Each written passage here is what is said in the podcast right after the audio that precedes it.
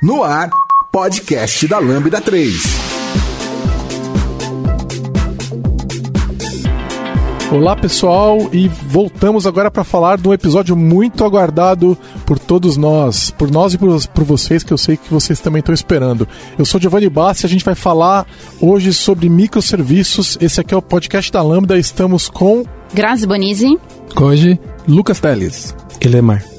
Não esqueçam de dar 5 estrelas no nosso iTunes, porque ajuda a colocar o podcast em destaque. E não deixe de comentar esse episódio no post do blog, no Facebook, SoundCloud, também no Twitter. Ou se preferir, mande e-mail pra gente no podcast lambda3.com.br. E a gente também está no Spotify, no Deezer e no dev.to. Você pode achar a gente nos principais lugares onde você ouve podcasts.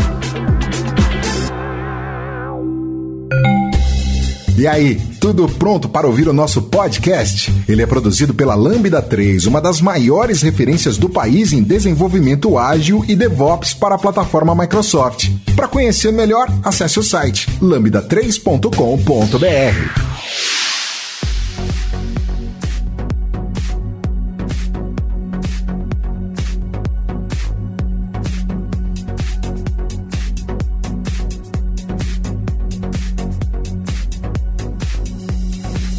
Bom, a gente falou no último episódio, é, Microserviços 3, que já foi no ano passado de 2019, nós estamos em 2020 agora. A gente terminou falando de DevOps, né? E aí ficou faltando um monte de coisa, então a gente tá aí no quarto, talvez o último episódio, a Graça, Não. Que, é, Graça que é o quinto. é só trilogia. É só- Se chegou no serve- 4, tem que acabar no 6. Ela ficou Quatro é chateada. um número incompleto. Ela ficou chateada quando a gente não conseguiu fazer em três, né? Porque ela queria uma trilogia. e aí agora a gente vai ter o quarto e ela quer que a gente tenha o quinto para fechar um número mais redondo aí. Mas a gente vai retomar um, um pouquinho do, do assunto de DevOps. Tem mais algumas coisas que a gente queria falar e não deu tempo de terminar. E vamos entrar nos outros assuntos também. É, a pauta tá no episódio que acompanha o post para quem quiser ver antes. Mas em oposição que a Grazi está falando, só para causar treta, né? Pra começar, né? Para causar, para começar a esquentar, 4 é o número cabalístico da completude. A princípio, 4 representa o nome de Deus. O Tá Koji tem uma opinião mas- diferente. Mas uma outra opinião, um, uma parte, né? Que 4 em japonês é, significa morte, que é shi, né? Por isso que Ah, também é. outro motivo pelo qual a gente não deveria Ah, terminar. mas tá certo, a morte é o final. Pera aí. É o fim. tá bom, vamos, vamos pra. É, é, é, acho que o primeiro ponto que a gente quer tocar é como containerização impacta no DevOps. Então vamos falar um pouquinho sobre isso. Bom, a gente chegou a comentar sobre como a containerização pode facilitar o trabalho, principalmente num cenário de microserviços em que a gente tem um aumento da complexidade de gestão da solução. Então, a containerização pode ajudar os desenvolvedores no dia a dia, pode servir como uma ferramenta utilitária interessante, pode reduzir as barreiras entre dev e infra, mas mais do que isso, num cenário de microserviços em que a gente lida, às vezes, para atender a, a mesma necessidade de negócio, ao invés do que sustentar uma única solução, a gente sustenta dezenas, às vezes centenas de serviços, a gente precisa de recursos que vão nos ajudar a ganhar mais eficiência e diminuir o esforço operacional. Porque senão o time de operações deveria escalar junto com o número de, de aplicações disponíveis e a gente sabe que não funciona assim. Você pode ter centenas de serviços e um time de 10, 20, 30 pessoas sustentando esses serviços. Como isso é possível? Existe a questão da transferência da complexidade do esforço de desenvolvimento para o esforço de manutenção da operação, de operações. Então, essa é uma das, dos benefícios, uma das ideias de microserviços. Você reduz o esforço de desenvolvimento, mas em compensação você escala a complexidade de operações. As operações fica mais complicado quando você fala sobre microserviços e a gente tem falado disso desde o início. Então, alguns problemas tradicionais de operações precisam ser superados. Por exemplo, a ideia de um servidor mutável, que era algo plenamente realizável e comum nas organizações no dia a dia hoje, que você encontra na maior parte das empresas, um servidor mutável já vira problema quando você começa a falar sobre microserviços, porque você começa a ter mais variáveis para tratar. E isso acaba sendo uma fonte de complexidade, né? Das quatro fontes tradicionais de complexidade, que é dimensionalidade, interdependência, influência de fatores externos e reversibilidade, especificamente você acaba aumentando muito a quantidade de serviços, então você aumenta a dimensionalidade. A interdependência às vezes acaba acontecendo também, porque você tem a dependência entre os serviços que que precisam se comunicar, e você acaba tendo problema para pensar exatamente nesses últimos dois aspectos, que é a influência de aspectos externos. Então você tem que acabar com isso, e containers resolvem, porque trazem, por definição, o conceito de servidor imutável, e também resolve um pouco o problema da irreversibilidade, porque é, com containers, a princípio, uma, um deploy mal sucedido é mais fácil de reverter e custa menos de reverter. Então, na prática, containers é a, a resposta é, para você acabar reduzindo ou tornar gerenciável a complexidade que containers trazem. Desculpe, que microserviços trazem. Então você está me dizendo que hoje em dia, se eu estou querendo fazer um projeto de microserviços, não faz sentido eu não olhar para containers? Eu não entendo que seja exatamente esse o caso. Eu acho que é, containers é uma resposta para resolver parte da complexidade para operações. Eu acho difícil de justificar você pensar Sim. microserviços sem containers, mas é provável. É, eu gostaria de imaginar algum, algum caso. Por que, é. que a gente não usaria? A gente vai falar mais das possíveis plataformas mais para o final. Uhum. Mas é, nesse momento a gente está querendo tocar exatamente qual que é esse impacto de containers no DevOps, para quando a gente fala de microserviços. É, eu entendo que o container ele é um dos recursos que o time vai ter para poder é, diminuir o esforço operacional e aumentar a eficiência. A gente fechou o episódio anterior falando de infraestrutura como código, que também é um aliado, principalmente ao time de operações, para conseguir escalar seu trabalho sem escalar tanto o time. Então, containers da mesma forma, além dessa questão de mutabilidade, ele permite que o time de operações se especialize numa plataforma ao invés do que em N. Então, a gente chegou a discutir que, às vezes, em microserviços você vai ter uma variedade, uma stack adequada para cada cenário. Talvez duas ou três tecnologias, dependendo da natureza do, do problema que se pretende resolver. Agora, independente de você programar com Java, com .NET, com Node ou o que for, a partir do momento do build, que se gera a imagem e se inicia o fluxo de deploy, manutenção, sustentação, é tudo container. Então, para o time de operações é mais fácil pensar numa plataforma única para se especializar do que em diversas tecnologias. Então acaba sendo uma resposta para mitigar essa complexidade, né? E tem uma questão também que é de container não gera lock-in. Né? Então, as, as, diversas plataformas, muitas delas, as alternativas para containers acabam gerando lock-in. É, a gente já falou que microserviços faz muito mais sentido em nuvem, né, por causa da questão de escalabilidade, mas mesmo se você está on-premises, você acaba buscando alternativas que vão gerar lock-in com algum sistema de virtualização, etc., que não é o ideal. Então, o container vai acabar criando uma camada de isolamento que simplifique isso daí tudo, né? Então, tenho até uma observação que, por mais que eu goste da maioria das soluções de containers que existem no mercado, eu costumo recomendar ao time focar em soluções neutras. Então, às vezes, assim, cada um dos fornecedores vai trazer alguma peculiaridade na orquestração do container. Esses recursos podem ser legais, mas se você começa a utilizar esses recursos, você perde a vantagem do lock-in, quer dizer, de não ter o lock-in, né, que é uma das propostas, e acaba ficando fechado com esse fornecedor. Então, se o time optou por usar containers, procurem seguir a comunidade, usar o que a comunidade está usando. E eu vejo também que isso justifica o movimento de cloud native que a gente começa a ver hoje, né? Você acaba reduzindo a quantidade de lock-in exatamente quando você foca em desenvolver aplicações em cima de padrões que sejam abertos, de tecnologias que sejam abertas. E os próprios fornecedores de nuvem já reconhecem isso de muitas formas. Tanto que cada vez mais é mais natural você colocar, mesmo em plataformas baseadas em PaaS, é, soluções cloud native.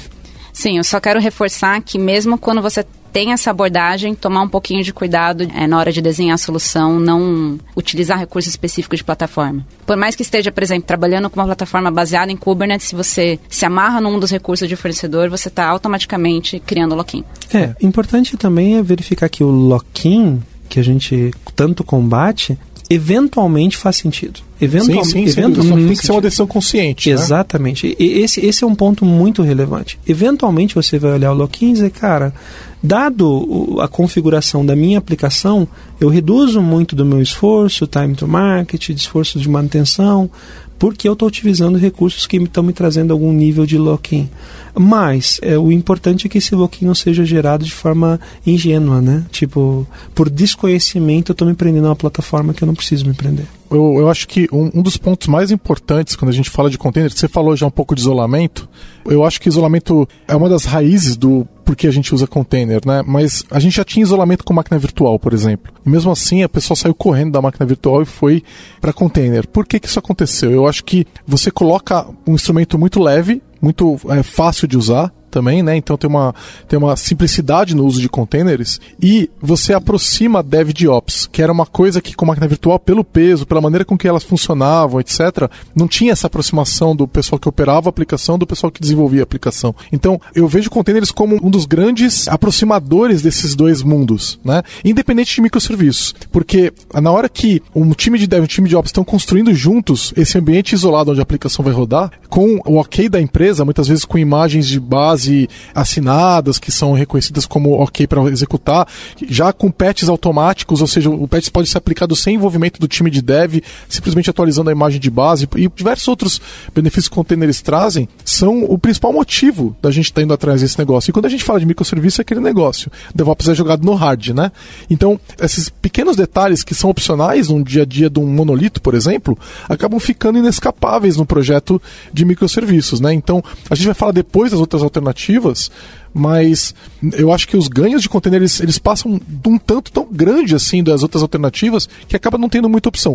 Mas dá para fazer um jogo em conjunto que nós vamos falar depois também. Um último aspecto que eu gostaria de trazer para essa discussão também menos baseado em decisões de arquitetura e mais baseado em impactos técnicos, né, falando especificamente de argumentos mais técnicos, no hard, em tecnologia também, passa pelo desenho do hardware moderno. Se você pensar hoje, todos os projetos de processador, todos eles já nascem com algum tipo de suporte avançado para paralelismo. E esse suporte avançado para paralelismo, ele às vezes vão, vão influenciar em, na arquitetura do processador. O que, que você está replicando? Ah, estou replicando só o Windows é sacana nesse aspecto, não só o Windows, o Linux também, né? Quando você pede o número de cores, ele não mostra para você de verdade o número de cores. Eventualmente, um processador ele tem a capacidade de duplicar ou, de, ou quadriplicar, eventualmente, a quantidade de, de registros, sem necessariamente compartilhar a quantidade de processadores, né? O nível de utilização, a utilização do processador com um container é infinitamente mais eficiente sobre o ponto de vista estritamente técnico em assembly level é essencialmente muito mais eficiente do que o nível de uma máquina virtualizada. É, isso está mudando, tá? A Intel está fazendo um trabalho agora para permitir a execução de máquinas virtuais com praticamente, vamos falar, praticamente né, o mesmo desempenho de containers, tá? O problema é que você tem que subir o kernel do Linux e quem sabe um dia, né, do Windows também. A promessa é que a gente vai conseguir executar máquinas virtuais que você vai poder buildar um Dockerfile, por exemplo, e ter uma máquina virtual que vai executar, etc, etc. Então, eles estão prometendo isso, eu não duvido que eles vão conseguir, porque os caras são muito bons. E aí a gente vai poder ter um nível de isolamento, também é muito bom com máquinas virtuais, e você vai poder trabalhar utilizando as ferramentas que você já usa. Não, é, mas, mas vê bem, embora os processadores sejam otimizados, mesmo que eles sejam otimizados, o desenho de arquitetura do processador teria que ser revisto de uma forma tão profunda. Eu não duvido que e a quem Intel... seria bom para fazer isso? É, eu acho que eu vou, eu vou, Intel, né? eu vou te dizer que eu vou te dizer que a Intel já foi a empresa que eu confiava é, mais. É, agora tá, agora a AMD tá virando o jogo, né? É, faz tempo, né? É, mas especificamente é uma tendência de futuro, só que vem aquela questão, né? Por que, que eu vou apostar num hardware novo com um processador absurdamente mais caro para utilizar uma estratégia que é bem de virtualização? Me parece que é uma alternativa para você facilitar a migração de aplicações legais. É, a gente está especulando, né? A gente Mas... não sabe nem se a Intel vai conseguir entregar isso. Agora, um cenário real, hoje, né? Falando em 2020, janeiro de 2020, para datar bem o podcast. Hoje, especificamente, a utilização de recursos computacionais do processador em low level é muito, mas muito mais eficiente do que o desenho para trabalhar com aplicações virtualizadas.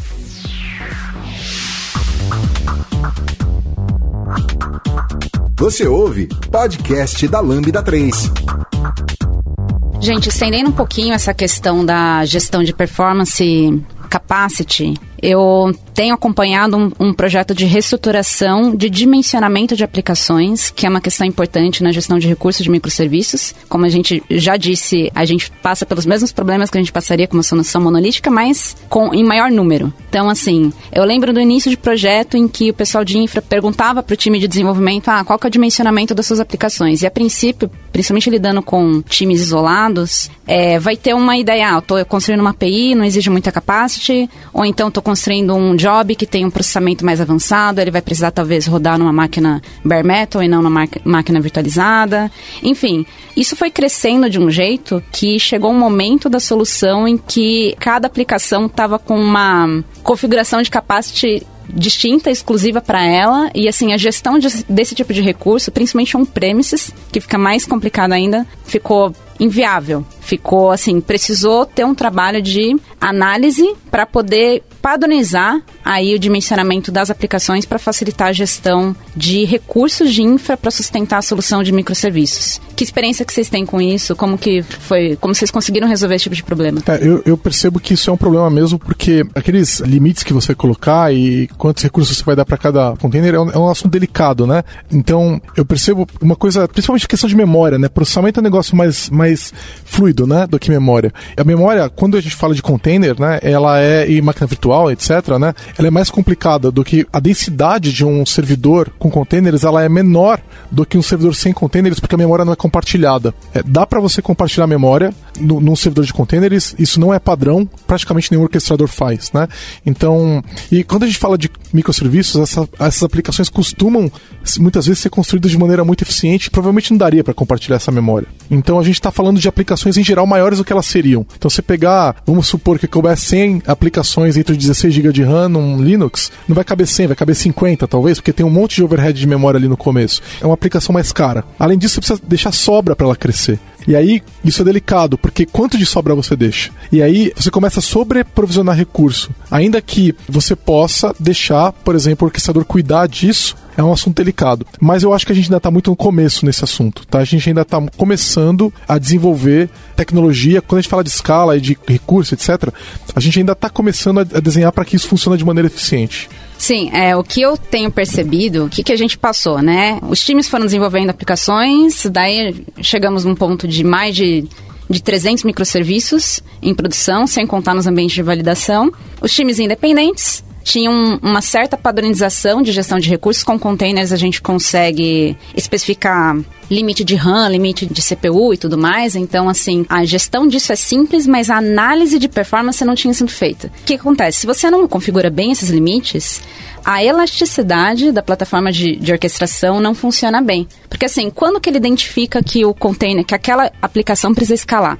Quando a utilização dos recursos chega em determinado fator. Por exemplo, Sim. Se você especificou que tem 1 GB de RAM para aquela aplicação, se ela bateu 800 mega, então tá na hora de, ela escalar e criar mais uma instância. E se você não configurar bem isso, você na verdade está usando uma plataforma de, de orquestração para fazer uma escala vertical. E você pode esgotar seus recursos também se você tiver um bug. Isso, já, já passou também por ocasiões em que subiram uma aplicação mal dimensionada que derrubou o namespace é, inteiro. É, ela demora, é, derruba tudo. Né? Derruba tudo. É, algumas coisas que a gente tem que considerar nesse aspecto, eu acho que isso casa com outros podcasts que a gente já gravou também, versa exatamente exatamente sobre, poxa, eu preciso como eu, quando eu estou trabalhando com container, fatalmente eu tenho que pensar no uso mais eficiente mais efetivo da memória, porque efetivamente no servidor, em um ambiente de produção, esse meu container vai estar tá compartilhando recurso com outros, com outros itens. Então, quanto mais eficiente em utilização de memória, por exemplo,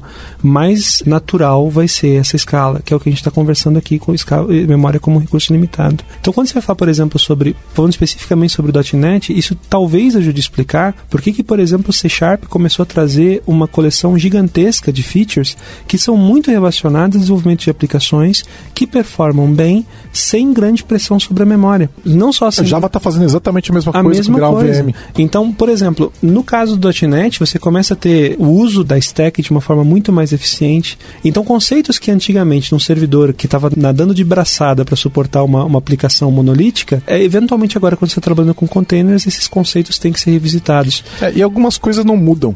Só, só mais um ponto que eu acho que é importante da gente lembrar é o seguinte: por mais que e aí vem outro ponto que é importante. Por mais que o uso ineficiente de memória e processador possa se converter num problema, e se converte com muita frequência, e vamos admitir, vai continuar se convertendo durante um tempo porque o mercado não está habituado ainda a programar economizando recurso, esse problema ainda tem soluções é, de distribuição e deploy que vão gerar uma certa dor de cabeça para os engenheiros de infraestrutura, mas eventualmente são resolvidas ou contornáveis. Mas e todos os recursos, e, e aí containers não necessariamente resolvem nem ajudam a resolver, o, nós temos que lembrar que no ambiente de microserviços o recurso mais escasso, sem sombra de dúvida, é rede. É, e aí entra no outro aspecto, porque aí não adianta ser container, não ser container, não interessa qual ambiente de produção que você vai utilizar, você vai acabar topando a capacidade de, de, de throughput, por exemplo, da tua Depende aplicação. de onde você está rodando. Se está rodando na nuvem, Não, você não vai topar. E, e não, invariavelmente você vai topar a rede. Né? Esse é um problema.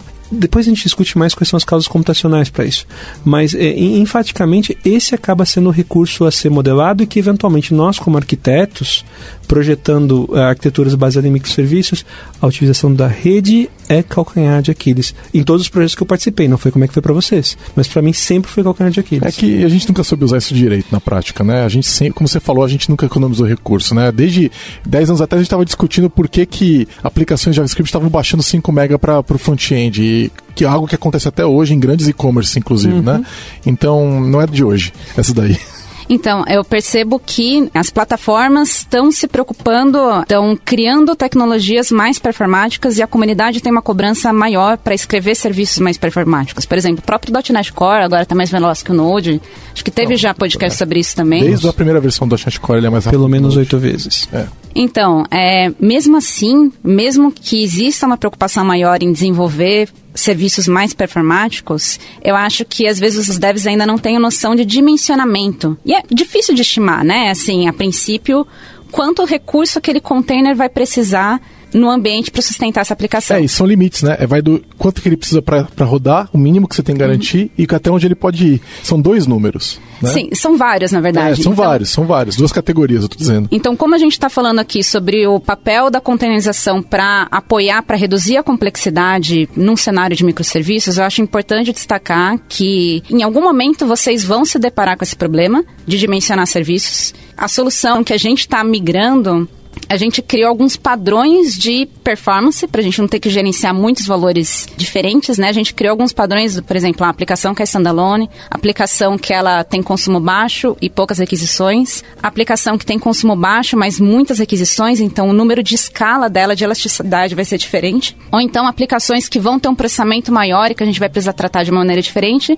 e talvez não tenham muitas requisições. Por quê? A gente está sentindo na pele agora a diferença entre elasticidade entre a escala vertical e horizontal. Alguns containers tinham sido configurados para ter uma variância maior vertical. Então, os limites entre o valor requisitado, por exemplo, de CPU, com o valor limite de CPU, estavam fazendo com que a plataforma de orquestração não escalasse o container da maneira que ele deveria, sendo que, na verdade, o que ele precisava não era mais memória. Ele precisava de mais ins- instâncias para atender a demanda. Então, é só assim, um cuidado que, sim, vocês vão viver é, em cada um dos projetos. A solução de vocês pode ser diferente dessa. É, e, tem- e, assim, assim, é como eu falei, a gente está no começo, né? O, o Kubernetes tá, já tem uma solução aí que é o Vertical Pod Outscaler, né? Que muita gente não conhece. Eu E não que- conhecia. É, então, que ele tá lá olhando exatamente isso daí. Tem o horizontal e tem Sim, o vertical, né? Mas são soluções que estão começando, entendeu? Elas não estão totalmente maduras. Então, o vertical ele vai estar. tem soluções que ficam observando o comportamento da aplicação. Sim, de onde um ela vai, job, até onde ela por vai, e exemplo, já seta os requests, seta os limites, entendeu? E aí vai, vai escalando aquilo dentro daquelas possibilidades. Só que muita gente não conhece, porque é tudo muito novo. Aí você vai ver o recurso, ele tá em beta. Tá tudo em beta, esse mundo inteiro tá em beta, né? É, e é mais uma observação. A gente está aqui defendendo o uso de containers, mas para quem escolhe. que, Aliás, está todo mundo, a maioria indo, né, para esse caminho, mas estejam cientes que a gente precisa estar muito ligado com o que a comunidade está fazendo. É. Porque eu já vi também soluções feitas manualmente para problemas que a Nossa. plataforma já se propõe a resolver. É, E muitas vezes porque não existia ainda, mas às vezes aparece e o pessoal continua fazendo. É, provavelmente por falta de conhecimento, que no projeto que participou, né? A gente não sabia todas as features do Kubernetes, né? Sendo que se a gente tivesse alinhado, poderia ter feito facilmente essa solução e ainda não teria replicação de, de design patterns, né? Por exemplo, eu acho que é o caso que ele conversou, né? A health check da arquitetura e o health check do próprio Kubernetes, né? A gente poderia ter resolvido esse problema, né? E esse é um trabalho trabalho muito também é um trabalho, tem as ferramentas, mas é um trabalho muito humano. Essa é a união de DevOps, essa, esse é o verdadeiro DevOps, né, que, é, que é a questão cultural. Vamos chamar o pessoal que está operando para conversar com os devs, vamos achar que números são esses, né? Não é do tipo, o pessoal de infra decide que se dane, isso não funciona mais, né? Esse no de microserviços é jogar DevOps no hard. Então a gente precisa da cultura, não é, é ferramenta, não é automação. E... A gente precisa da, a gente precisa que esses times conversem. É, além dessa questão dos times conversarem, e que óbvio é fundamental, então você então já começa de novo a levantar a questão, poxa, quero fazer microserviços. Meu amigo, não é questão de só de querer, você tem uma série de skills que você precisa desenvolver. E aí como se fala, né? Então, por exemplo, cara, eu tenho que eu já vi aplicações monolíticas topando rede por estar com rede com largura de banda de 1 gigabit. E aí quando você chega na largura de banda, você topou a largura de banda, você sequencializa acesso, você perde throughput. Né? Algumas coisas são base de estrutura de redes e que, infelizmente, nós já conversamos sobre isso em outras ocasiões, pelo poder computacional. Eu estava vendo outro dia, parece que o S5, Galaxy S5, tem 100 vezes o poder de processamento do que o Deep Blue que venceu Kasparov no xadrez, o supercomputador de 97. A coisa tem evoluído tão rápido que se criou o senso nos desenvolvedores de que uso de recursos não é algo assim tão relevante. Né? E que você resolve botando mais lata, usando uma terminologia de on-premises dentro de, de, do, do mim bota mais lata e resolve o problema. Isso não é verdade com microserviços. E aí a gente tem que lembrar de novo que a melhor gestão de recurso é não consumir recurso. Né? E, e, isso implica não só em você revisitar padrões de arquitetura, padrões de design, mas principalmente também entender que, poxa, os devs precisam conhecer alternativas que minimizem o consumo de recursos porque senão vai ficar mais complicado de gerenciar. De novo, microserviços transfere complexidade do desenvolvimento para operações. Só que algumas dessas, desses elementos de complexidade operações não conseguem resolver sozinho. É, e tem complexidades novas para desenvolvimento também, né? E assim, lembrando que ainda que a escala da nuvem seja infinita, o que não é verdade, porque nenhuma nuvem é infinita, né? Tem limite de máquina lá dentro. E mas é cara, pro, né? E para o usuário, é isso que eu falar. Dinheiro? A carteira da empresa não é infinita. Então, se você não colocar um limite de escala horizontal que você vai colocar para o seu cluster ali, você vai gastar mais dinheiro do que deve. Num ponto em que não faz mais sentido. Nenhuma empresa séria vai colocar a escala infinita, né? Porque ela, aí o cara chega de manhã, um bug lá, escalou. É, é, 30 vezes o que eu tava esperando pagar isso. Quebrei a empresa por causa de um erro de parametrização, entendeu? Ninguém vai fazer isso, né? Então tem que tomar cuidado com essas coisas, né? É, é no ambiente on-premise, se você escalar Já demais, tá você, vai de, você vai ter seu cluster derrubado. Exatamente. Na nuvem, se você não tiver limitação, você vai derrubar a empresa, você né? vai derrubar é. a empresa inteira, porque é. não tem limite. Aquele estranho caso em que o Health Check derrubou a infraestrutura, né? É, Mas enfim, voltemos. É, não, eu, eu, queria falar que é bom ressaltar que isso não significa, lá, vamos supor, você vai escrever seu .NET, seus microserviços, que você vai fazer todo o código, aquele mais performático, otimização prematura. Você vai ter que, no mínimo, medir. Você não vai prejudicar o seu código, o seu domínio, o seu software de manutenibilidade e complexidade, sem você saber se você precisa daquilo. Então, acho que é bom ressaltar isso, porque as pessoas, às vezes, levam tudo ao extremo e vão falar, não, beleza, vou usar agora zero alocação em tudo e talvez isso não seja bom no, no final. A parte bonita a parte bonita disso é que no passado é, a gente já falou sobre 2080, né? Exato. Então tem que se observar esse padrão.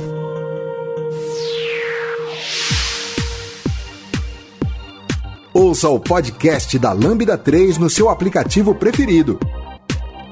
Que bom, Lucas, que você falou que a gente tem que ficar atento aí à aplicação. E como que a gente faz isso? Com monitoramento. Olha só, que é o nosso próximo assunto. Então vamos começar falando sobre observabilidade. A gente vai falar então dos três aspectos da observabilidade, né? Que é métricas, trace distribuído e log distribuído. Mas antes da gente falar, eu quero tocar no assunto de o que, que acontece quando uma aplicação não tem observabilidade. Quais são os problemas que a gente encontra? Uhum. Coisas que tenho visto são serviços com múltiplas dependências. Então é realmente difícil da gente saber quais são as dependências, quais são as dificuldades que ela tem, não sabendo que tipo de problema pode estar causando se é de dependência, de acesso, de performance. Outra dificuldade que pode acontecer é exatamente aonde que está quebrado. Então, quando tem um serviço, microserviço com várias dependências, qual seria o ponto exato que está quebrando? Né? Como é muito difícil ver isso. Mesmo sendo não certo e correto, a gente usando uma, um APM não seria ideal, mas é muito difícil saber qual ponto que está quebrando, mesmo utilizando um APM específico. Um exemplo, uma requisição que entrou pelo Gator, né? Como a gente sabe que momento que ele quebrou? A gente geralmente vê que ele passa por um certo período, certo ponto, mas para, né? caramba, como é que a gente vai ver? Aí volta para o modo tradicional, ver o log da aplicação e aí fica muito difícil, a gente perde muito tempo para analisar. Esse tipo de problema com certeza vai impactar no pro Ops, com certeza, porque ele não sabe o que está acontecendo e aí a gente vê essas dificuldades rolando. E como é que fica então performance concorrência nesse sentido? É muito difícil saber. Se você não sabe nem as dependências dos serviços, como é que você vai medir, por exemplo, performance e como é que já vai saber que esses serviços estão concorrendo? Então, esse tipo de ponto que eu coloco. Não sei se a Aliás quer complementar aí. É, quando coisa. tem algum gargalo, fica muito difícil de identificar a origem do gargalo, até porque, assim, se a solução de microserviços não está muito bem isolada, a gente. É, um serviço pode quebrar por causa do outro. E também, às vezes, por ter times separados, por exemplo, há um time que cuida de um determinado grupo de microserviços e um time que cuida do outro. Daí, ah, mas o problema está com quem? Daí, às vezes, pode até acontecer um problema político de defesa, né? De, ah, não, é, aqui não tá, comigo não morreu. Esse não é comigo, daí vai com outro. Daí fica nesse, nessa investigação que já é complexa por natureza, pela falta de, de ferramenta, né? E esbarrando aí, às vezes, em problemas políticos que é, é difícil de chegar a investigar e ter uma evidência concreta de que o gargalo foi causado em determinado serviço de um determinado time. Imagina que você tem uma usina nuclear. Imagina que você tem uma usina nuclear que tem centenas de pontos possíveis de falha, milhares de pontos de falha, e todos os pontos de falha podem gerar um resultado catastrófico. Você realmente teria um centro de controle sem nenhum instrumento para observar o que está acontecendo? Ou os não ideais, né? Uhum. Outra consequência, quando a gente trabalha com microserviços que tem acontecido, geralmente o monolito é muito fácil o troubleshoot, né? É um monolito, então tudo o que está acontecendo está nesse contexto, basicamente. O que eu estou sentindo, a gente trabalhando com microserviços com essa falta de observabilidade, é basicamente quem sofre inicialmente é o primeiro time de acesso, ou seja, o primeiro aplicativo que está sendo acessado sempre é ocupado.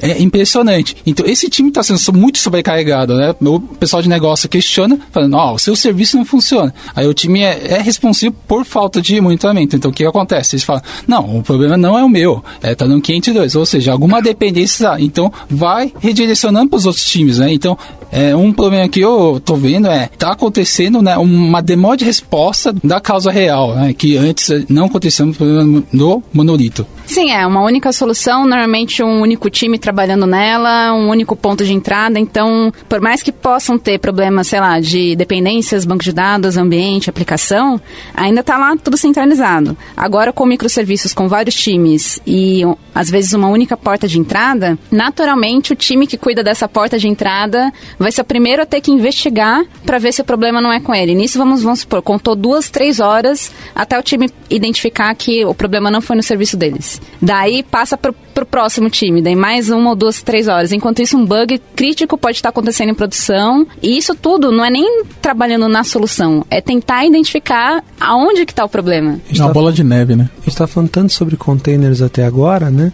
Então imagina o seguinte cenário. Quando você fala sobre performance, por exemplo, de uma aplicação, e é um aspecto crítico para... Você tem expectativas de throughput ou de response time, basicamente são as coisas que você mede. O grande ponto é, cara, meu response time deteriorou. Qual é a causa de deteriorização do meu response time? É, o meu throughput, eventualmente eu tenho, em grandes aplicações, eu tenho que processar lotes de dados, e esse processamento de grandes lotes de dados, você mede performance por throughput. Meu throughput deteriorou. Como é que você detecta dentro do teu sistema aonde que está o teu gargalo? Esse qual é um... dos serviços está causando qual, isso? Qual dos microserviços que está causando isso? Qual dos recursos né, é, que está causando isso? Então, mais uma vez, voltando para a questão original, é, quando você fala de novo em microserviços, você transfere a complexidade de desenvolvimento para operações. E por operações, vamos entender manter o sistema no ar de forma saudável. Quem está mantendo o sistema no ar de forma saudável precisa de bons números e de boas informações para poder tomar decisões qualificadas, até porque eventualmente essas informações, esse histórico de informações, vai servir como referência para que eu consiga fazer o dimensionamento adequado. Porque esse é um ponto importante, Igreja. Não sei se você concorda comigo, mas você fala sobre dimensionar. Dimensionar é extremamente difícil, principalmente em ambientes muito complexos, em ambientes de, de aplicações extremamente distribuídas. O primeiro dimensionamento é, é quase uma heurística, né? Então, o histórico Exato, né? Uhum. Levantar o dedo para cima. Discoteiro, sabe? É, então o que, que acontece? Você vai fazer esse primeiro dimensionamento e uma das certezas que você tem. É que você vai revisar. É que você vai revisar, mas agora você vai revisar como? Baseado na, na, na experiência e na intuição das pessoas? Você tem que ser data-driven. Então... Não. No caso, a gente fez um estudo é, sobre a utilização dos serviços na plataforma. Mas ainda assim foi um, um estudo com os dados que a gente conseguiu coletar muito mais relacionados ao servidor, com os, o monitoramento que a gente colocou no, não nos containers, não nas aplicações, é mais no, no servidor, no, na plataforma, vamos dizer assim. E a gente conseguiu chegar em alguns valores e a gente está validando, é claro que vai ajustar mais, só que é importante, é diferente de, de pensar que, ah, vou colocar um New Relic, um App Insights, alguma coisa só no, nos servidores, ou eu vou alterar minha aplicação para ela fornecer informações de qualidade que vão poder ser usadas combinadas com os logs do ambiente para aí sim o time de operações poder tomar decisões. Exatamente. O, imagina só essa situação de request talento, né? Numa aplicação que tem um problema de referência circular que você nem sabe que tem né? Porque se você não tem observabilidade, você não sabe que você tem uma referência circular. E numa aplicação monolito, você vê a referência circular. Você consegue pegar um diagrama qualquer ali e aquilo vai aparecer para você. Numa, numa aplicação de serviço, se você não tiver é, mecanismo de observabilidade, você vai. Imagina só o, como é que é o troubleshoot disso. O serviço A fala que o problema está lento porque o serviço B está lento. O B fala que o C está lento. O C fala que o A está lento certo? E aí, quem tá lento? Qual a culpa? É, da onde surgiu isso? Então, assim, chegando nesse ponto, a Grazi começou a responder como é que você faz para resolver isso daí. Então, e aí vamos bater nesses três pontos: métricas, tracing distribuído log distribuído. Então, aconteceu um problema, o usuário reportou um problema, um alerta reportou um problema. Legal. Vamos tentar entender em que request isso aconteceu. Eu consigo ver o request no cluster todo. Isso é uma coisa, certo? Tracing distribuído. Eu consigo ver por onde aquele request passou. Legal. Em que máquina, entre aspas, né, que é o container, né, em que container aquilo aconteceu, em tal container aquilo aconteceu. Então eu vou lá e vou olhar o log daquele negócio, né? Ou então eu estou olhando para algumas métricas que podem estar acontecendo, então eu não estaria olhando especificamente para aquele request, né? Mas eu também posso, ó, essa máquina aconteceu problema, eu olho as métricas dela. Ou eu tenho alertas diversos que já estão me antes do problema acontecer estão me falando, né? Então, como é que vocês têm usado essas ferramentas, né? Métricas, trace distribuído e log distribuído para é, resolver o problema de observabilidade? Aí tem alguns aspectos que são importantes, né? Porque tradicionalmente, quando você fala em aplicações monolíticas, você falava em monitoramento. Observabilidade vem a ser o termo que o povo passou a utilizar a partir das novas demandas de monitoramento e por isso se, se, se começou a se fazer essa separação entre monitoramento e observabilidade. E o primeiro aspecto que a gente tem que considerar é que tem N desafios. E, e aqui, de novo, não dá para ser ingênuo. Por exemplo, dentro de um cluster, você vai ter máquinas que estão com clock diferente e que não estão sincronizados. Então, por exemplo, ah, eu vou usar uma saída ingênua, por exemplo, de login distribuído, aonde eventualmente eu vou confiar no registro de timestamp de, de, de execução para poder eventualmente Nossa, determinar uma sequência. Não funciona. Mas a quantidade de pessoas que ingenuamente projeta soluções baseado em mecanismos de monitoramento de monolíticos que faziam dessa forma é muito grande. Então, o que, que acaba acontecendo? O conhecimento que se tinha sobre monitoramento para aplicações monolíticas não se aplica para microserviços. É um outro bicho.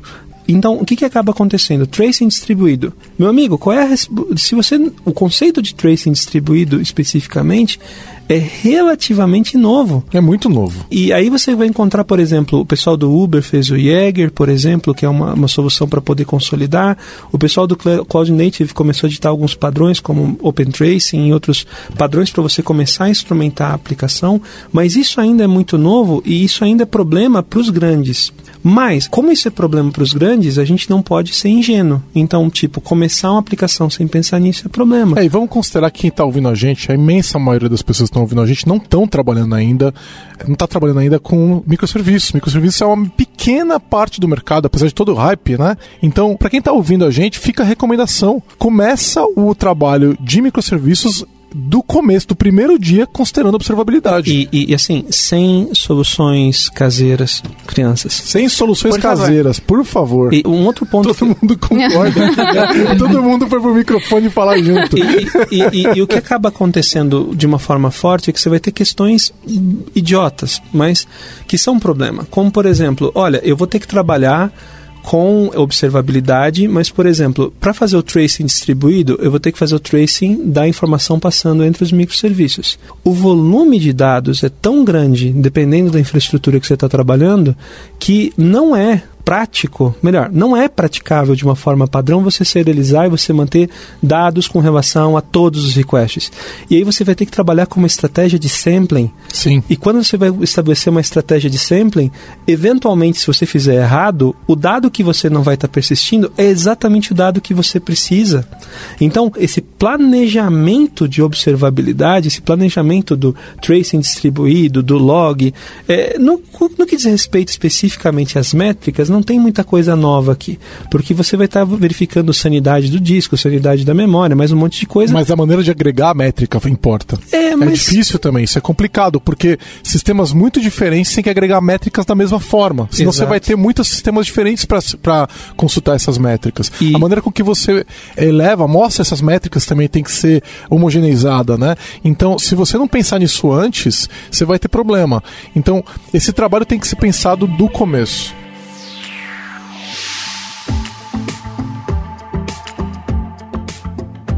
Entre em contato pelo site lambda3.com.br. E reforçando alguns pontos que a gente já falou nos outros episódios. Tem preocupações que se você não tomar no começo, você vai sentir quando o software for para produção e vai ser muito mais difícil de corrigir. E vai afetar o cliente. e vai afetar o cliente. Então, assim, o custo, por exemplo, vamos supor que o Product Owner está lá cobrando para você entregar logo funcionalidades e não é, requisitos não funcionais. Então, você vai lá, coloca o software em produção, mas começa a aparecer os bugs. Num cenário de microserviços fica difícil identificar onde, qual é a origem né, do, do problema. Então, o custo para corrigir vai ser muito maior, a pressão, o desgaste entre os times e entre o cliente vai ser maior. Então, como que a gente pode evitar isso? No primeiro episódio, a gente comentou, foi no primeiro, acho que a gente falou sobre 12 Factor Apps, Acho que foi no primeiro ou no segundo. uma das práticas do 12 Factor Apps é a, a questão de logs. Então, é, os logs, eles devem acompanhar o ciclo de vida da aplicação. Então, se o container está no ar, enquanto aquele container existir, ele vai estar lá transmitindo logs no console, né, no SD Out, e a plataforma vai ser responsável de coletar esse log e centralizar e deixar eles acessíveis, né, para o time. Então, obviamente, não optar por soluções caseiras, né, tentar trazer alguns padrões mais bem avaliados no mercado, entender que a aplicação já nas primeiras versões, por mais que assim não seja um, um requisito que o cliente pediu, um requisito fundamental que já nas primeiras versões a aplicação forneça logs de qualidade e entender que também vai precisar de logs na plataforma. E também vai precisar de logs nos servidores. Por exemplo, num cluster Kubernetes vão ter os nodes, né? Vão ter as máquinas virtuais que compõem o cluster. Cada uma delas vai ter que ser observada. A plataforma em si do Kubernetes vai precisar ser observada. E as aplicações também. Então, assim, você tem no mínimo três níveis de logs que você vai precisar acompanhar para conseguir manter a saúde da aplicação. Mas se a aplicação. Tem uma frase que eu costumo dizer que, assim, os problemas que os desenvolvedores não resolvem sobram para os operadores. Então, assim, vocês não. Os desenvolvedores não implementando logs, não se preocupando com isso, depois os operadores vão, vão ter esse custo, essa carga de tentar resolver com outras plataformas, com, com soluções que, se você focar direto na plataforma, você não vai ter a mesma riqueza de detalhes que você teria se as aplicações fornecessem essa informação. E aqui cabem algumas observações importantes, né? A gente não basta só dizer para você não utilizar ferramentas caseiras, mas tem também a seleção de ferramentas adequadas. Por exemplo, é o que o que gente estava falando antes. Se eu não tiver uma boa solução de tracing, eu não vou conseguir, mesmo tendo bom log, mesmo tendo bom monitoramento com relação às métricas dos servidores e tudo mais, não vou conseguir detectar rapidamente aonde que os requests estão gargalando. Então, você tem que aprender sobre tracing. Não dá Se- pra abrir mão de nenhum dos três. Daí você vai dizer para mim o seguinte, poxa, Elemar, mas eu não uso soluções caseiras, eu já uso ELK. Dá, impre- por exemplo, Elasticsearch, Logstat e Kibana. Kibana. Dá para implementar observabilidade com ELK? Dá, mas de um jeito diferente do que você implementa monitoramento em cima de uma aplicação monolítica. As práticas não são as mesmas. E provavelmente na escala, o ELK talvez não suporte, porque você tem que trabalhar com sampling. Enfim, tem uma série de discussões a respeito Sim, disso a gente também. tem ferramentas novas para É, resolver esses você- problemas novos. Você vai ter o Jäger, você vai ter N outras soluções para poder implantar isso. Mais um ponto que também. Então, tipo, poxa, Lemar, eu não estou utilizando ferramentas caseiras, eu estou utilizando uma ferramenta ótima para monitoramento. Cloud Native. Parabéns, querido. Você está utilizando ferramentas de monitoramento, mas você precisa levar em consideração que você não está mais falando sobre monitoramento, está falando sobre observabilidade, que são os três elementos. E também levar em consideração que outros pontos começam a aparecer de forma ainda mais sensível. Então, se antes com log você já pensava em, em aspectos de segurança, por exemplo, para trabalhar com anonimização, por exemplo, de dados, para poder verificar e classificar dados como sensíveis, e, enfim, mais uma série de operações, quando você vai trabalhar com tracing distribuído, você também tem desafios novos de segurança.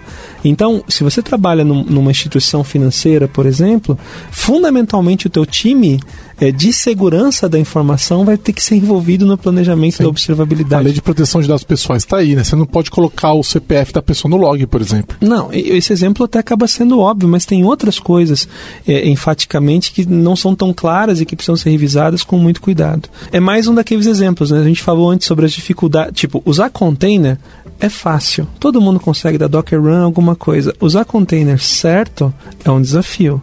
É fazer observabilidade, os conceitos fundamentais, você botar, instanciar lá uma ferramenta de tracing distribuído, é fácil. Você eh, instrumentar as aplicações de forma adequada não é nada fácil de novo. Porque assim, eu não sei vocês, tá? Mesmo em aplicações monolíticas, a coisa mais comum que se encontra são excelentes logs que não respondem nada. Estão cheio de informação, quer dizer, estão cheio de dados, mas nada que seja relevante para solucionar os problemas. Isso fica crítico. É como eu estava falando antes, é como se você fosse operar uma usina atômica sem nenhuma sala de uma sala de controle, onde tem alguém com um binóculo verificando se tem algum vazamento em algum lugar. Não dá. E assim, é, eu quero deixar uma coisa bem clara aqui que talvez não tenha, a gente não tenha ficado ainda. O time de dev tem que mudar algumas práticas também. Algumas dessas responsa muitas dessas responsabilidades caem no time de operações. Você tocou na questão de instrumentação, né?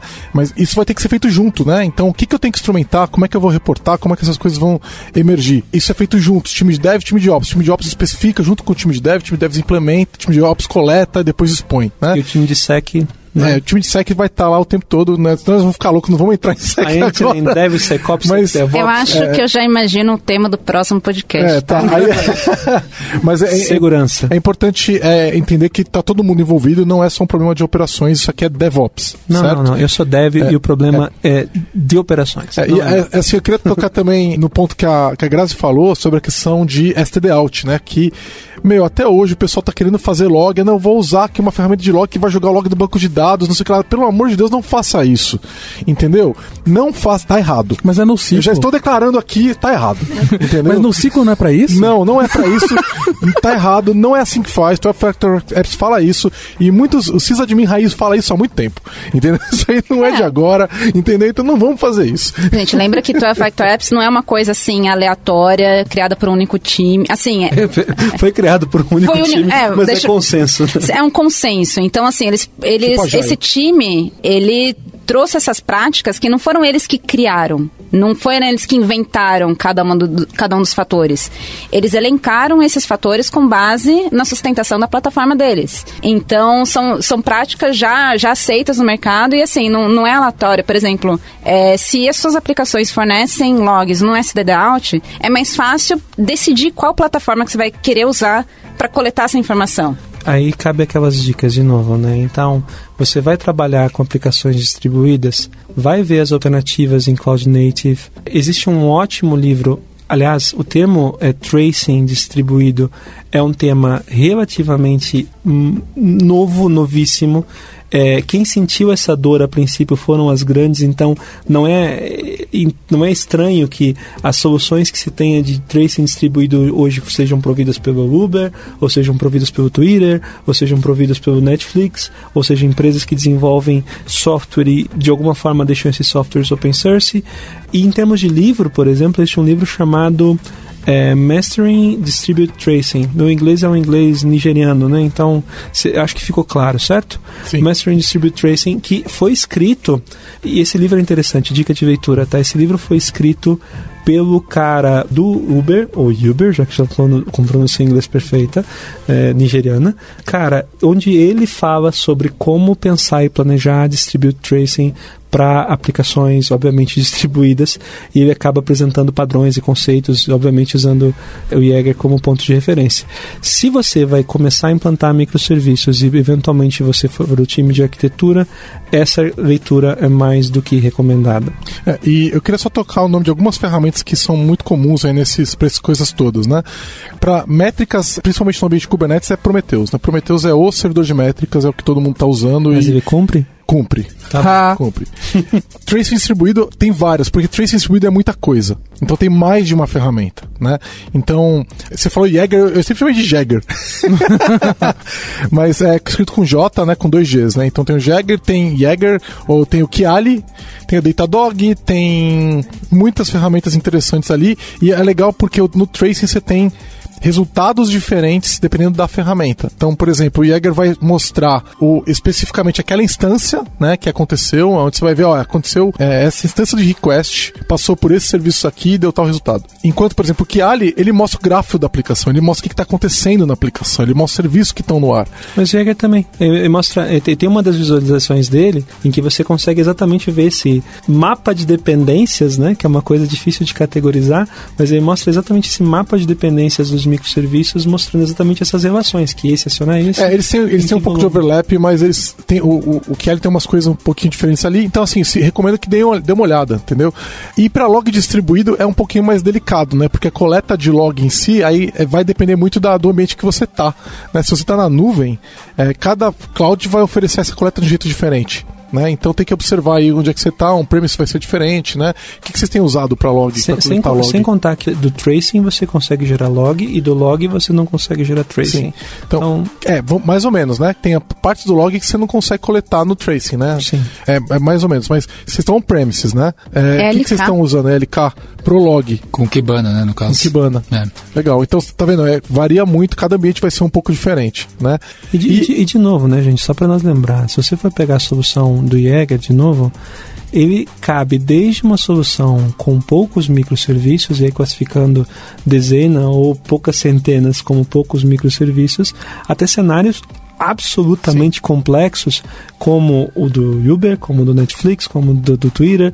E, e esse é outro desafio também, tá? Porque nós temos que de novo lembrar você não é Netflix, você é, não é, é Uber. Então, tipo, nem sempre os, os posts técnicos dos caras descrevendo soluções que eles pensaram para observabilidade e estratégias pesadíssimas de sampling e tudo mais, elas muitas vezes não se aplicam à tua realidade. Então, é, é importante que você não traga para a tua solução de, de observabilidade uma complexidade que não faz sentido para o teu cenário. Sim. E assim, para fechar, eu queria só jogar aqui o termo telemetria, porque tá na moda, né? Uhum. E telemetria é um termo amplo demais. Então a gente não vai falar de telemetria, a gente só vai falar que telemetria tá entre as coisas que a gente falou de observabilidade. Às vezes alguns desses termos são usados como telemetria. Então fiquem atentos, né? Então tem a iniciativa da Open Telemetry, que a gente já falou, mas vocês vão ver que muitas delas são de tracing. É, o, Open então... Telemetry vem como uma alter... Olha que louco, né?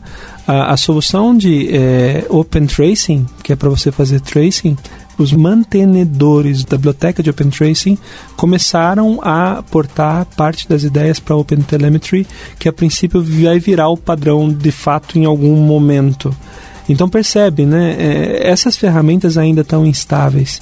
Só que, de novo, senhores, é, quando você fala sobre arquiteturas de microserviços, você está fatalmente na borda. E então as tecnologias estão beta, é, os padrões estão mudando, o que era verdade absoluta escrita na pedra há um ano já não é mais. É, as nuvens estão mudando também. De novo, você tem que ser louco para querer implantar microserviços se você não precisa. Legal.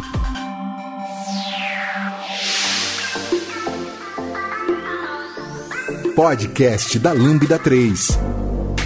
Bom, e tocando nesses assuntos todos de telemetria e tracing e tudo mais, não só sobre isso, mas tocando também nesses assuntos, faz sentido a gente falar um pouquinho de Service Mesh. Eu acho que Service Mesh é básico, é necessário num projeto de microserviço. Eu acho que não utilizar Service Mesh, você acaba fazendo muita solução caseira. Então vamos começar explicando o que, que é o Service Mesh. Por que, que o pessoal deveria, que vai trabalhar com microserviço, deveria considerar Service Mesh? É um protocolo, né? O Service Mesh em si é um, é um conjunto de, de boas práticas e recomendações para lidar com esses problemas que a gente disse, com esses problemas novos que surgiram com esse modelo novo de trabalhar. E existem algumas iniciativas de engenharia de solução, dependendo da plataforma, que atendem os princípios do Service Mesh. Então, por exemplo, se a gente falar em Kubernetes, uma das implementações do Service Mesh é o Istio. É, o Istio e o Linkerd são os mais comuns, mais falados hoje em dia.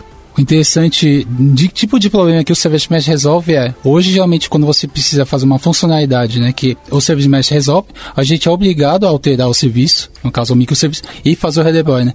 Ele, é, ele veio com esse approach interessante, você não precisa estar tá alterando o serviço para estar tá colocando a funcionalidade. Então, trabalhar na linha do Kubernetes, eu acho que a Gás vai complementar, né?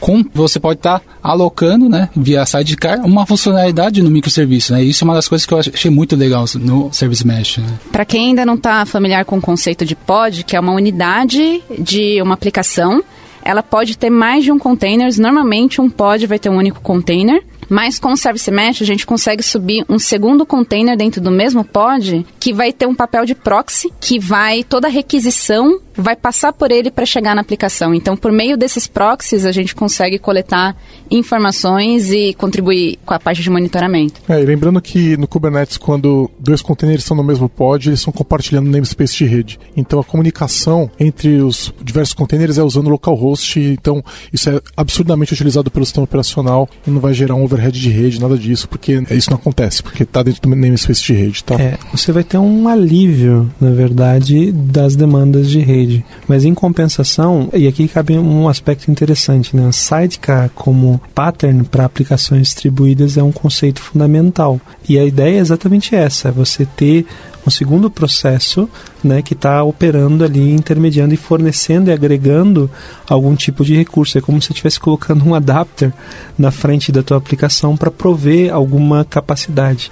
Exemplos de sidecars famosos vão trazer, por exemplo, princípios de por exemplo, registro para traceability. Então eles vão estar tá pegando as requisições e vão estar tá fazendo registro de in e de out da, da, da, resposta do serviço. Quando você tem uma, um sidecar para resolver o problema de rede, né, que é o que vai fazer o Istio, por exemplo, tudo que você tem que fazer é encaminhar os headers, porque ele vai reportar para o sistema de tracing o que está acontecendo, você não precisa reportar, isso tira peso do time de desenvolvimento e coloca, não vou falar nem que é no time de, de operações, porque o time de operações só tem que colocar o sistema no ar. A partir daí é só gerir, né? Mas ele não tem que ficar construindo nada de novo, porque a solução ela tá pronta lá, né? A ideia de Service Mesh, embora seja mais ampla que isso, vai ter relação com projetos como, por exemplo, o projeto Dapper, né, da Microsoft, que vem com essa mesma ideia, né? Então você vai colocar um sidecar que vai estar tá gerando algum tipo de adaptação para a execução de um serviço e vai potencializar e facilitar a execução desse serviço. E tem soluções de Service Mesh que não tem o sidecar. Né? Então, mas é, a maioria das implementações tem mesmo. Uma coisa curiosa sobre o projeto do Istio é que o Istio foi implementado como microserviço, são vários containers que estão rodando ali, e eles estão saindo dessa arquitetura e estão indo para o monolito. Mais uma prova de que você não deve fazer microserviços, que a gente vem falando desde o começo. Que precise. A menos que você precise, né? Eles estão saindo e vai, eles vão ter basicamente um único container a partir da versão 1.5 e vai ser o Istio D, que vai estar dentro desse container, é um, basicamente um executávelzão com um único container que vai controlar tudo. Que interessante, porque poucas soluções dão esse passo para trás Exato. quando é correto, uhum. né? Assim, assim, a gente vê muitos times reclamando de, ah, putz, eu tô agora sofrendo aí para manter uma solução de microserviços. Eu acho que eu poderia ter resolvido com monolitos, mas eles não voltam atrás. É. Que legal que na, o time do é. Issue fez, tomou essa decisão. Vão, o sidecar ainda continua existindo, né? Mas o sidecar não faz parte do control plane, né? O, o control plane vai deixar de ser um, uma solução de microserviço e vai passar a ser um único container. Eu acho que é interessante até para você redefinir eventualmente a missão da aplicação, o propósito, né? Então, eventualmente o propósito, do, o time do Issue enxergou que as soluções que eles estavam fornecendo se faziam sentido em contextos que não necessariamente envolviam o desenvolvimento de aplicações com microserviços. Meu único receio é que eventualmente isso generalize o issue e faça com que ele se transforme numa solução menos eficiente. Mas, aí voltamos para outro ponto. Por que, que sidecars são interessantes? Primeiro, porque eles diminuem consideravelmente a complexidade do desenvolvimento do teu serviço, especificamente. Você tem um aspecto que passa a ser um aspecto muito mais de operação e setup. Então, para você adicionar uma nova característica a um determinado serviço, no lugar de você alterar o serviço e fazer um novo deploy, o que você faz é colocar um novo adapter na frente. Você tem protocolos extremamente eficientes para poder fazer essa comunicação também. Então, os sidecars, de uma forma geral, não. Eles geram overhead, sempre geram overhead, mas o overhead deles é mínimo mínimo. E de novo, gente, são problemas comuns da computação que gente com mais tempo do que você, e infelizmente com provavelmente mais competência que você também, tomaram tempo para resolver. Então é insano você tentar resolver isso em casa. É, eu gosto de observar que esses problemas, realmente, se você tentar implementar soluções para eles, você vai perder um tempo que você podia estar gastando desenvolvendo a aplicação que vai dar retorno para o negócio, né? Então, acho que vale a pena conceituar um pouquinho mais o que, que faz o Service Mesh, né? Então, pelo próprio nome, acho que dá para pegar um pouco, né? Que a ideia é que você tenha um, um mesh, né? Uma, uma mistura uma ali, né? malha. né? Uma malha, né? De serviços, né? Aonde você não precisa ficar costurando tudo na mão. Então ele vai te dar alguma série, uma série de funcionalidades que você se não tivesse uma solução de service mesh, teria que amarrar manualmente. Então a gente já falou, por exemplo, a questão de tracing, né? Na verdade, toda a parte de observabilidade, né? Menos a parte de logs. A parte de logs ele não vai trazer. É, mas a questão de tracing e métricas, tanto a parte da, do entendimento da, das métricas, né? Ele vai trazer. Toda a questão de segurança, você pode trazer. Olha, esse pode pode falar com aquele outro pode, né? Esse pode, pode, pode. Esse pode, pode. Pode, pode, pode falar com outro pode. É, tá, pode, pode sim. E aí você pode colocar. Você pode colocar políticas de rede, então, por exemplo, as questões de retry, timeout, timeout distribuído, circuit breaker, todas essas ficam na infraestrutura. Olha que legal. Porque você vai, por exemplo, uma aplicação do .NET, você tem que ir lá implementar circuit breaker. Você vai fazer isso em todas as aplicações, né? Tem até o poly lá pro .NET, é bonitinho, funciona bem e tal. Mas você vai, você tá colocando na mão do time de dev um problema que é de infra, entendeu? E você não tá nem colocando o problema na mão da infra agora, se você tirar de lá. Porque você tá colocando como, na mão de uma ferramenta tá que foi feita para resolver esse problema. Você tá pondo na mão de dev um problema que também é de infra. Que, né? que, eu diria Vamos seguinte, trazer a cultura de dev de Ops. Então, é, beleza, mas eu, eu, diria que o problema, esse problema, por exemplo, de timeout, é um problema fundamentalmente de infra, entendeu? Quando a gente fala de DevOps, o time de DevOps tem que ter empatia, de dev tem que ter empatia com infra nesse momento. Mas é um problema fundamentalmente de infra. A questão é, sem essa solução, você tem que jogar o problema para dev completamente. E aí é o seguinte, se você fizer isso, como que você vai, por exemplo, parametrizar? O time de dev tem que colocar os parâmetros ali dentro. Ó, de quantos em quantos segundos você vai testar o circuito? De quanto em quantos segundos você vai fazer retry? Isso não deveria estar na mão do time de dev, né? Isso deveria estar em conjunto pelos times, mas isso é uma responsabilidade principalmente do time de operações. Até porque, eventualmente, num cenário. Vamos pensar de novo, num cenário de Black Friday, eventualmente, né? Você pode começar a trabalhar com a ideia de mudar esses parâmetros, esses ajustes live para poder responder a capacidade do teu cluster de conseguir atender as requisições. Agora, tem outro aspecto que eu acho que é importante de se observar, é que isso entra em alguns podcasts atrás, não me lembro se foi no primeiro no segundo, a gente falou sobre a questão do acoplamento, da utilização de bibliotecas para resolver problemas comuns, concerns comuns. E dentro dos concerns comuns, a gente estava falando exatamente sobre retentativa, sobre circuit breaker, sobre uma série de padrões que a gente precisaria implementar. Repara aqui como sidecars, dentro desse conceito de mesh, como sidecars eles resolvem esse problema e por que que, diferente do que a gente falou com relação às bibliotecas lá no início, a gente agora está defendendo isso como possibilidade? Primeiro aspecto é, você não tem o acoplamento gerado pelas bibliotecas, por quê? Porque a alteração de uma política ou alteração de uma biblioteca não implica num redeploy daquele serviço. Então você não tem esse acoplamento para quem está tentando fazer um comparativo, tipo, poxa, lá atrás vocês falaram alguma coisa, agora vocês estão falando outra. Esse é o primeiro aspecto. Segundo aspecto é você consegue ir agregando serviços e conceitos dentro da tua infraestrutura sem necessariamente sobrecarregar é, é, o pensamento e o projeto da arquitetura lá no início.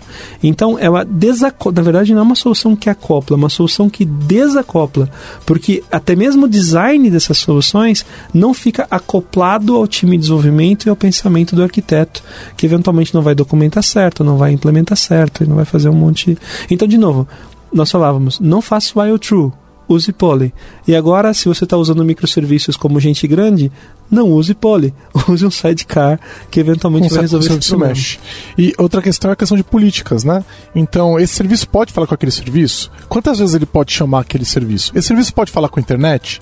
Então, toda essa questão de política de comunicação entre serviços, ou com o mundo exterior, ou de entrada do mundo exterior também, ela vai ser controlada. Outro ponto é a questão de segurança. Por exemplo, você pode habilitar MTLS, né? Então, TLS para certificação de que os endpoints estão, são realmente quem eles são, mútua. Então, todo mundo está acostumado com o TPS, quando você chama um servidor, o servidor garante que ele é quem ele é, certo? Mas você não está provando quem você é. Quando o chamador e o recebedor, né? Os dois provam quem eles são, você tem MTLS, né? As aplicações de Service Mesh, elas trazem isso na caixa, com rotação dos certificados, etc, etc. Então, é uma série de soluções que se você tentar fazer na mão, o custo disso explode, ele vai para as alturas, entendeu? Não dá nem para começar a considerar uma solução como essa. Por outro lado, é a típica solução que não faz sentido para a maioria das aplicações que não são de microserviços. Fazer um Service Mesh para um monolito é overkill, é desnecessário, né? Não precisa, né? É, o pessoal do Issue discorda de você. É, a não ser assim, vamos lá. Você é uma uma empresa que tem 200 monolitos que estão se falando. Tudo bem, aí você pode considerar, mas. É, é, É, entendi. é, é isso, são, são de 100, 200 aplicações que estão se conversando. Que aí eu vou precisar de uma solução para discoverability, para segurança, etc, etc, né? Ou se, por exemplo, você pega e vai all in, por exemplo, no Kubernetes e você tem à disposição um service mesh, de repente pode ser útil. Porque, meu, gerir esse negócio é um negócio complicado para o time de operações. O time tem que estar educado, o time tem que, tá- tem que pesquisar, ele tem que. Não é trivial. Não é trivial. O time de dev também vai ter que aprender a solução do Service Mesh, porque ele vai ter que ajudar a montar os recursos, ele vai ter que ajudar a montar as políticas. Então, você vai pagar a conta por uso desse tipo de solução. né? Só que no microserviço não dá para abrir mão. Em, serviço- em lugares que não tem microserviço, talvez não faça sentido. Então, é- enfim. O que eu vejo é que o Service Mesh é como se fosse a evolução de muitas tentativas de resolver esse tipo de problema de observabilidade e de uma forma muito simples a gente consegue resolver um problema muito complexo e muito crítico. E por isso, assim, há algum tempo atrás nesse podcast eu já defendi procurar usar soluções de acordo com a comunidade, ou seja, evitar soluções específicas de, desenvolvedor, de fornecedores, que sim, a maioria das plataformas vão, vão ter sua, sua própria solução equivalente ao Service Mesh, talvez não tão completa, mas eles vão ter recursos aí para usar. Mas é interessante o quanto a comunidade evoluiu o Service Mesh, como eu acho que ele tá, tá sendo um destaque como solução. Então, assim, se você tá preso com soluções do fornecedor, talvez você não consiga usufruir desse recurso. E talvez não precise agora, porque pela própria natureza do conceito, se for aplicado adequadamente, o nível de acoplamento dessa solução com a tua implementação é pequeno. Então ela pode ser replanejada. Eu acho que tem duas coisas que acabam, quer dizer, isso tudo tem um custo, né? E, e eu acho que o que fica eventualmente de lição para mim, especificamente com relação a esse bate-papo que a gente teve até aqui, são duas visões. Primeiro é Reconhecemos que a complexidade migrou para operações. Então, no design de microserviços, precisamos colocar operações como um aspecto central. E tem um título de uma palestra que eu gostei muito há, um tempo atrás no GoTo que eu vou adaptar aqui, né? A gente tem que planejar microserviços como se tempo e dinheiro fossem coisas importantes. Não é tudo? Legal, então deu pra pincelar o que que é o Service Mesh. De repente vale a pena fazer um podcast só sobre isso, né? Porque o assunto é extenso. A gente tem várias soluções sendo desenvolvidas aqui na Lambda 3 usando essas funcionalidades, essas bibliotecas, né? Não sei como é que a gente vai chamar o que é uma solução de Service Mesh. Então é, vale a pena a gente de repente gravar um, um podcast só falando sobre isso. E a gente quer falar agora de deploy, a gente quer falar de modernização de legado, a gente quer falar de um monte de coisa e a gente percebeu que já deu uma hora e quinze quase de, de podcast. Então, é, Vamos ter mais um é, episódio, a Grazi vai pelo ter menos. A, a Grazi que vai. A Grazi Acho que tem que fazer ser que nem Star Wars. A né? gente tem que ir por trilogia. Se passar de, de múltiplo de 17 três. É, com certeza. Tá, então o quinto vai ter, porque a gente tem muita coisa pra falar, nós não, ter- não terminamos nem a parte de DevOps, ficou faltando um pouquinho pra finalizar. Então a gente vai fazer um pouquinho de DevOps né, no próximo episódio e a gente vai entrar em vários assuntos interessantes. A gente quer falar de micro front-end também, pelo menos pincelar com a relação deles com microserviços e falar de opções para microserviços além de containers, né, que a gente queria ter falado hoje também, mas não entrou. Mas nós vamos entrar nesse Segurança. assunto, segurança. Então assim, pra quem tiver dúvidas, a gente vai convidar vocês a comentarem nesse episódio que acompanha lá no blog da Lambda 3, comentem o que vocês sentiram falta, né? Alguns dos itens que estão na nossa pauta foram vocês que comentaram e a gente trouxe para cá, tá? Então, se ficou faltando alguma coisa, comenta lá. Só que tem que ouvir os episódios anteriores, porque tem muita coisa que a gente já falou, tá? Então, volta lá, ouve toda a, a série do 1 ao 4 e depois comenta o que, que você sentiu falta. É uma saga épica, né? Nós É. estamos já, não, não é só uma saga e nem é uma épica, é uma saga épica com relação a microserviços. E eu acho que é bacana, porque os comentários mostram isso, extrapola a discussão que a gente tem aqui e, cara, tem que ter mais comentário. É isso aí. Exatamente. É, a gente não é uma Space Opera, talvez a gente seja uma IT Opera. É, só que ao contrário. só que ao contrário de Star Wars, todos os nossos episódios são bons. Olha, eu não, eu não vou comentar. Eu não participei do episódio de Star Wars. não vou Eu comentar. participei e eu gostei, gente. Assistam um podcast sobre Star Wars. Star Wars é ótimo. Tá bom, valeu pessoal e até o próximo. Obrigada, gente. Obrigado. Obrigado.